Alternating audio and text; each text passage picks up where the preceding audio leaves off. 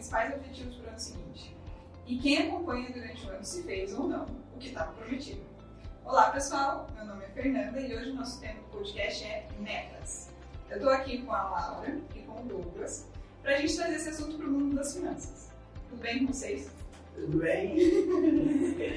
é, vocês escrevem as metas no fim do ano? Eu escrevo. É, e acompanha? Eu acompanho. Eu, mas eu faço bem simples. Eu coloco alguns pontos, coisas daí eu vou olhando para ver se eu estou na direção. É mais objetivo que a meta, na verdade. É, e você, Eu tô começando a escrever agora. Ah, já é alguma coisa, já é o primeiro passo. É, então, Laura, como que você traduziria as metas é, para o mundo dos negócios, assim, das empresas? O que, que você acha que são as metas nas empresas? É, eu acho que as metas são é, o caminho para a gente chegar num objetivo. Então, a primeira coisa seria qual, qual o seu objetivo maior para o ano.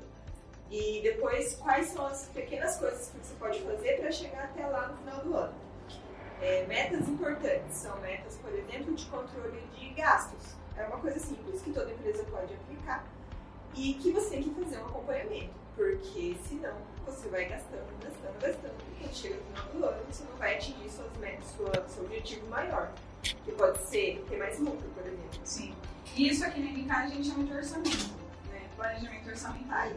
Quando a gente fala de metas pessoais, a gente pode ter metas em vários setores diferentes, né? inclusive inclusive metas financeiras pessoais. Quando a gente está dentro de uma empresa, quando a gente estabelece metas dentro de uma empresa, normalmente a gente estabelece metas de controle de gastos, metas de faturamento, metas de vendas, é, e tudo, quando a gente junta todas as metas num lugar só, e a gente está falando da parte financeira dentro da empresa, a gente chama de planejamento orçamentário. É, Douglas, por que que você acha que é importante a gente fazer meta? Eu sei que você não faz, você acabou de falar que você está fazendo agora. Comecei. Mas se é importante, por que que você acha que é importante? Porque o que não pode ser medido não pode ser controlado. Eu acho importante, principalmente, a, a gente começar de baixo, no caso dos custos, né? Aham. Porque quando a gente não tem um planejamento, no caso uma meta, a gente não consegue controlar, a gente não consegue entender o que de fato a gente está gastando, né? E aí qualquer caminho serve. Qualquer caminho serve. Os custos eu acho que é o mais fácil da gente visualizar porque está no nosso controle. Né? A gente que decide. A venda, colocar uma meta de venda tem que ter, é importante, mas às vezes não está na nossa mão. E se você fosse perguntar para um empresário, é, para começar a fazer o planejamento orçamentário dele, qual seria a primeira pergunta que você faria para ele? Se ele tem informações. Se eu for fazer, se ele tem informações históricas, para eu ver o que, que ele costuma gastar, né? Como que é a estrutura de custos negócio dele. Sim. E daí a gente começar a ver onde que dá para enxugar.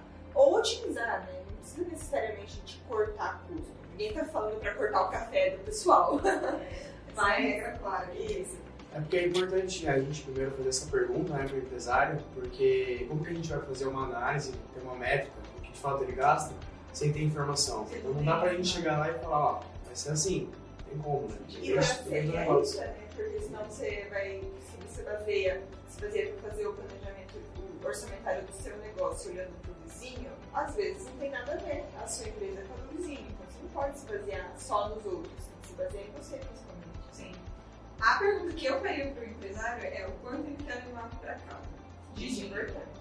Porque daí, em cima disso, você faz uma- um planejamento realista de faturamento, né? Tipo, quanto a gente consegue vender de fato, e analisa os custos se cabe.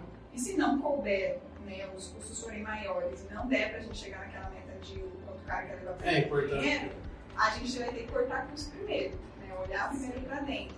Né? Quando a gente fala planejamento orçamentário, a gente sempre fala isso, né? Primeiro a gente olha pra dentro, vê o que pode arrumar, porque se a gente depender de um aumento de venda muito grande, a gente sabe que isso acontece em alguns clientes, a gente até uma reunião essa semana, né? Com um cliente que a gente falou, meu, você tem que crescer 20%. Porque internamente não tinha mais o que fazer.